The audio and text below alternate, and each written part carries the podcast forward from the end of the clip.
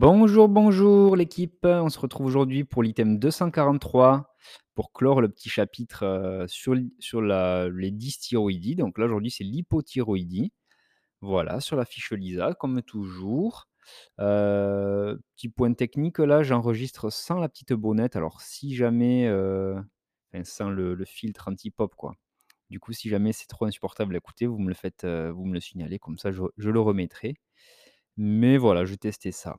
Donc vous me direz si ça vous convient ou pas, si ça change rien.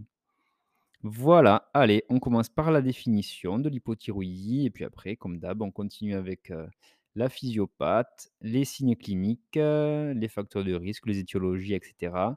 Et enfin, euh, les traitements et la prise en charge. Allez, on commence donc sur la définition de l'hypothyroïdie. Ce qui définit l'hypothyroïdie, c'est tout simplement le déficit en hormones thyroïdiennes. Point. L'hypothyroïdie, elle est due dans la grande majorité par une atteinte de la thyroïde. Et donc là, on parle du coup d'hypothyroïdie périphérique. S'il y a une atteinte centrale, par contre, déjà, il faut savoir que c'est beaucoup plus rare, et on parle d'insuffisance thyréotrope par dysfonction hypothalamo-hypophysaire. Voilà, voilà. Alors la prévalence justement de l'hypothyroïdie, euh, donc la plus fréquente c'est l'hypothyroïdie périphérique et ça touche en particulier les femmes. Il y a une femme sur 13 que ça touche, alors qu'il y a un homme sur 30. Donc deux fois plus de femmes environ que d'hommes. Euh, et ça augmente avec l'âge. Il y a des pathologies qui prédisposent à l'hypothyroïdie périphérique. Donc il y en a trois grandes pathologies. Il y a les endocrinopathies auto-immunes, il y a le syndrome de Turner et également la trisomie 21. Voilà. Ça, je ne le savais pas, par exemple. Donc ça, c'est une petite info qui fait, qui fait pas de mal et qui ne mange pas de pain. Dans moins de 1% des cas, l'hypothyroïdie, il y a une insuffisance thyréotrope. Donc c'est pour ça qu'on a vu que euh, l'hypothyroïdie centrale était rare. C'est moins de 1% des cas. Alors, on va faire un petit point sur la thyroïdite de Hashimoto, qui est une des principales causes d'hypothyroïdie auto-immune. La thyroïdite de Hashimoto, du coup, c'est une pathologie auto-immune avec des anticorps anti-TPO. TPO, ça veut dire thyroperoxydase. Et ça conduit à une infiltration lymphocytaire du parenchyme thyroïdien. Voilà. Donc, on a des anticorps anti-TPO qui font que des lymphocytes vont infiltrer le parenchyme thyroïdien. À la phase initiale, il n'y a pas de retentissement biologique, donc on peut avoir un bilan thyroïdien qui est normal. Cependant, donc, l'hypothyroïdie va s'installer progressivement avec la destruction des thyréocytes. Les thyréocytes, c'est tout simplement les cellules qui euh, sécrètent les hormones thyroïdiennes. Euh, ça peut s'associer, la, la thyroïdite d'Hashimoto, avec d'autres atteintes auto-immunes, endocrinologiques ou autres, et qu'elle soit personnelle ou familiale. Voilà, voilà. Les signes cliniques de l'hypothyroïdie, quels sont-ils? Donc déjà, les signes cliniques francs d'hypothyroïdie sont rares actuellement, car le dépistage, euh, réalisé par le dosage de la TSH, euh, permet de découvrir les hypothyroïdies à des phases qui sont souvent asymptomatiques ou paucisymptomatiques. Donc, euh, on a rarement des gros signes cliniques d'hypothyroïdie. Euh, les symptômes dépendent de l'ancienneté et de la profondeur de l'hypothyroïdie. Euh, voilà, donc on aura plus, plus généralement des signes d'hypométabolisme. Donc là, ce sera l'asthénie notamment, la bradycardie, la constipation, la somnolence, l'hypothermie avec frilosité et une petite prise de poids. Voilà. Ça, c'est les signes d'hypométabolisme. Et plus rarement, on aura une atteinte cutanée, euh, également des phanères. Donc, on pourrait avoir une pâleur ou une carotidodermie euh, ou une dépilation. On pourrait également avoir un myxœdème cutanéo-muqueux. Donc là, ça touchera notamment les, mains, euh, le visage et toute la sphère ORL. Donc là, ça sera une infiltration euh, myxœdémateuse. Donc voilà, Là, il y a un exemple d'une main, par exemple, en fait, c'est une main toute potelée, on dirait une main de bébé, quoi. On pourrait avoir une atteinte musculaire avec des crampes, des myalgies, heu, donc douleurs musculaires et cetera et également un retentissement endocrinien. Donc là, chez les femmes, on aura des troubles, heu, des cycles menstruels et on pourra avoir également des troubles de la libido. Voilà, voilà. Alors, sur le bilan thyroïdien, les dosages hormonaux. Donc, le diagnostic d'hypothyroïdie périphérique, lié donc à une atteinte de la glande thyroïde elle elle-même. Le diagnostic se fait sur une augmentation de la TSH. Et dans un second temps, du coup, si on si on retrouve une TSH élevée, on va doser la T4 libre, donc l'hormone thyroïdienne T4. Si la T4 libre est normale, on a une hypothyroïdie qui est dite frustre ou infraclinique, donc pas de peu de symptômes. Et là, on aura une TSH qui sera peu élevée du coup, entre 4 et 10 milliunités par litre. Heu, si par contre la T4 libre est basse, donc si on a peu d'hormones thyroïdiennes T4, là on pourra parler d'hypothyroïdie, heu, classique quoi. Et là la TSH sera supérieure elle à 10 milliunités, milli-UI quoi, milliunités internationales par litre. Voilà, voilà et pour faire le diagnostic d'insuffisance thyréotrope, donc d'hypothyroïdie centrale, on va pouvoir, heu, doser la T4 libre et la TSH. Alors que hypothyroïdie périphérique, c'était que la TSH en fait, le diagnostic. Donc là, dans l'insuffisance thyréotrope, la T4 libre est toujours basse. Et par contre, la TSH, elle peut être soit normale, soit basse. Heu et du coup inadaptée à la valeur basse de T4. Parce que voilà, avant sur la périphérique, heu, si on a la T4 qui est basse, on va avoir la TSH qui va être élevée pour, heu, voilà, parce que le rétrocontrôle ne se fait pas et on va vouloir avoir plus de TSH pour, induire une plus grosse sécrétion de T4. Alors que là, on a la T4 qui est toujours basse et la TSH, elle est elle aussi abaissée ou normale, mais dans tous les cas, c'est inadapté. Voilà, j'espère que c'est clair là-dessus pour vous, parce que déjà ça c'est important à savoir, et que ce soit bien fixé pour la suite. Alors, les signes biologiques qui sont spécifiques et non spécifiques. On va commencer par les spécifiques. Donc, on aura du coup les signes biologiques, une augmentation de la TSH dans le cadre de l'hypothyroïdie périphérique et une diminution de la T4 libre avec la TSH normale ou basse, donc inadaptée à la valeur basse de T4 libre dans l'hypothyroïdie centrale. Ça, c'est ce qu'on vient de voir. Pour les signes biologiques non spécifiques maintenant. Premièrement, on aura des anomalies hématologiques. Donc on aura souvent une anémie, normocytaire et normochrome, plus rarement macrocytaire. Voilà. Ensuite, on aura également, heu, des troubles de la coagulation et des anomalies des facteurs de l'hémostase. Voilà. Dans le cas, du coup, de l'hypothyroïdie toujours. Ensuite, en dehors des anomalies hématologiques, on pourra avoir des anomalies ioniques et métaboliques. Donc là, on pourra avoir une élévation du LDL cholestérol, une hypertriglycéridémie, donc heu, liée, heu, au VLDL, une augmentation des enzymes musculaires, donc la CPK, avec parfois une augmentation des ASAT et de la LDH, donc une atteinte hépatique. Et on pourra également avoir une hyponatrémie de dilution dans le coma myxœdémateux. Voilà, œdème, donc dilution, donc hyponatrémie. Voilà, voilà. Allez, maintenant les complications liées à l'hypothyroïdie. Donc, premièrement, on pourra avoir des complications cardiovasculaires. On aura une atteinte fonctionnelle, donc comme on l'a vu avec une bradycardie sinusale, une diminution aussi de la force contractile du myocarde. Heu, on pourra également avoir une insuffisance cardiaque avec des troubles du rythme ventriculaire, ça c'est plus rare.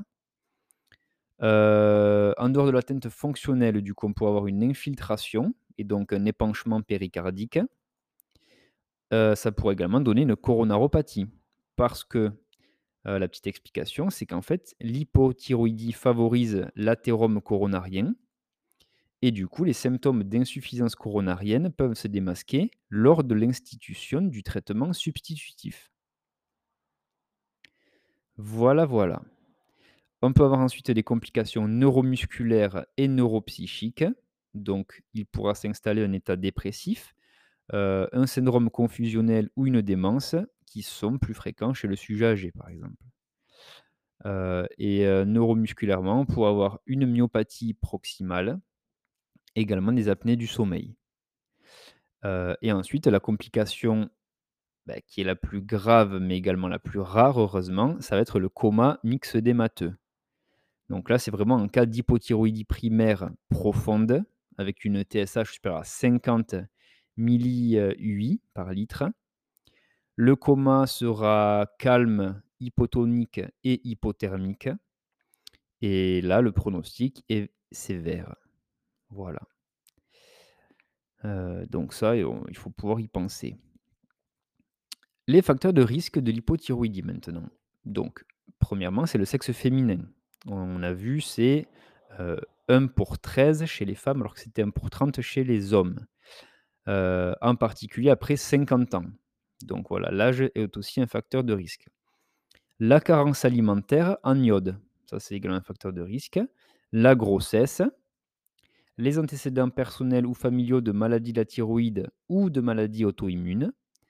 Et ensuite les médicaments, heu, tels que le lithium, l'amiodarone, les antithyroïdiens qui sont utilisés pour traiter l'hyperthyroïdie. Voilà, on peut se foutre une hypothyroïdie, iatrogène avec les antithyroïdiens.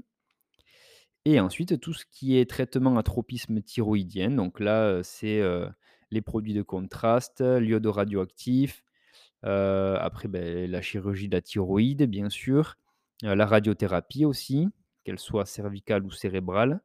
Tout ça, ça peut donner des hypothyroïdies. Alors maintenant, on va se concentrer sur les principales étiologies. Heu, donc les étiologies de l'hypothyroïdie primaire, donc l'atteinte de la glande thyroïde en elle-même. On aura 3 types en fait. On aura les thyroïdites auto-immunes, les thyroïdites iatrogènes, comme on l'a un peu évoqué, et l'hypothyroïdie congénitale. Donc ça, l'hypothyroïdie congénitale, heu, ça se dépiste chez le nouveau-né. Heu et donc je pense qu'on fera un chapitre dédié, heu, voilà, sur, tout ce qui est évaluation, du nouveau-né, à terme. Là, on évoquera un peu l'hypothyroïdie congénitale, donc il faut savoir que ça se dépiste chez le nouveau-né. Donc du coup, il nous en reste plus que 2, heu, sur quoi dont on va parler plus en détail. Les thyroïdites auto-immunes, donc là, elles seront plutôt chroniques et lymphocytaires, donc avec une infiltration de lymphocytes. On a du coup la thyroïdite de Hashimoto qui rentre dans ce dans ce dans ces thyroïdites auto-immunes et ensuite la thyroïdite auto-immune du postpartum. Voilà, ça c'est les 2 thyroïdites auto-immunes. Ensuite, les thyroïdites iatrogènes, là, ça sera, heu, celles qui vont apparaître après, heu, des radiothérapies cervicales, par exemple, ou la prise de certains médicaments qu'on a évoqués juste, avant, donc les traitements iodés, le lithium, les interférons, et cetera, et cetera. Donc ça, c'était pour l'hypothyroïdie primaire.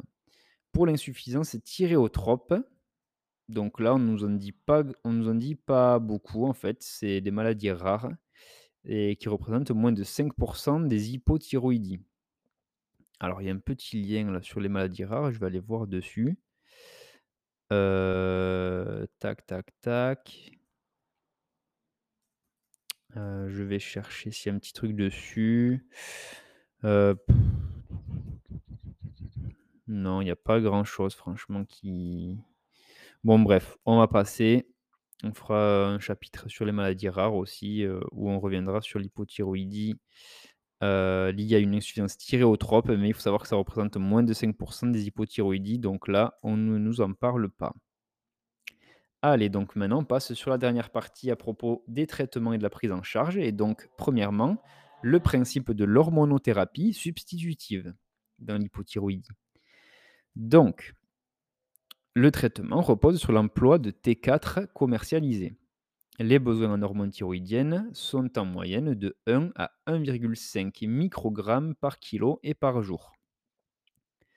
Dans le cas de l'hypothyroïdie primaire, L'équilibre thérapeutique va reposer sur le suivi de la TSH du coup. On va la contrôler 6 à 8 semaines après le début ou la modification du traitement et ensuite on fera des contrôles tous les 6 mois à 1 an si, heu, si on sait que c'est bien contrôlé et que et que le dosage est le bon, tout simplement. Et dans le cas de l'insuffisance thyréotrope, donc d'hypothyroïdie centrale, l'équilibre thérapeutique reposera sur le suivi de la T4 libre. Voilà. Donc, maintenant les spécificités les spécificités, c'est compliqué à dire ça, mais bon, thérapeutiques du traitement de l'hypothyroïdie chez le sujet âgé et ou coronarien, donc les, heu, sujets à risque, qui ont un terrain un peu fragile. Chez un patient très âgé ou coronarien, il existe donc un risque de démasquer une coronaropathie, surtout si l'hypothyroïdie est profonde et ancienne. Heu, il faudra donc prévenir le patient, heu, âgé ou coronarien qui doit consulter en cas de douleur thoracique, parce que voilà, ça peut arriver. Heu, la posologie initiale de lévothyroxine est de 12,5 microgrammes par jour à 25 microgrammes par jour. Heu et cette posologie sera progressivement augmentée par palier de 12,5 à 25 microgrammes toutes les 1 à 2 semaines, jusqu'à l'obtention de la dose théoriquement efficace, avec toujours le suivi de la TSH et de la T4 libre. Heu et l'initiation du traitement se fera en hospitalisation pour une surveillance clinique et électrographique quotidienne. Voilà, donc on fera un ECG, heu, pour voir qu'il y ait pas de décompensation de coronaropathie, à l'instauration du traitement, heu, hormonal substitutif. Et il faudra également dans ces, dans ces cas-là, chez ces patients, discuter de l'indication des bêta-bloquants en association à la lévothyroxine. Voilà, on a fait le tour de ce petit chapitre sur l'hypothyroïdie. Bon, c'était pas très, très détaillé, mais mais ça fixe les bases. Franchement, il y a pas besoin de savoir, heu, beaucoup plus que ça. Heu, voilà, beh, j'espère que ça vous a plu. C'était une petite semaine, spéciale thyroïde. Comme ça, c'est fait, on passe à autre chose.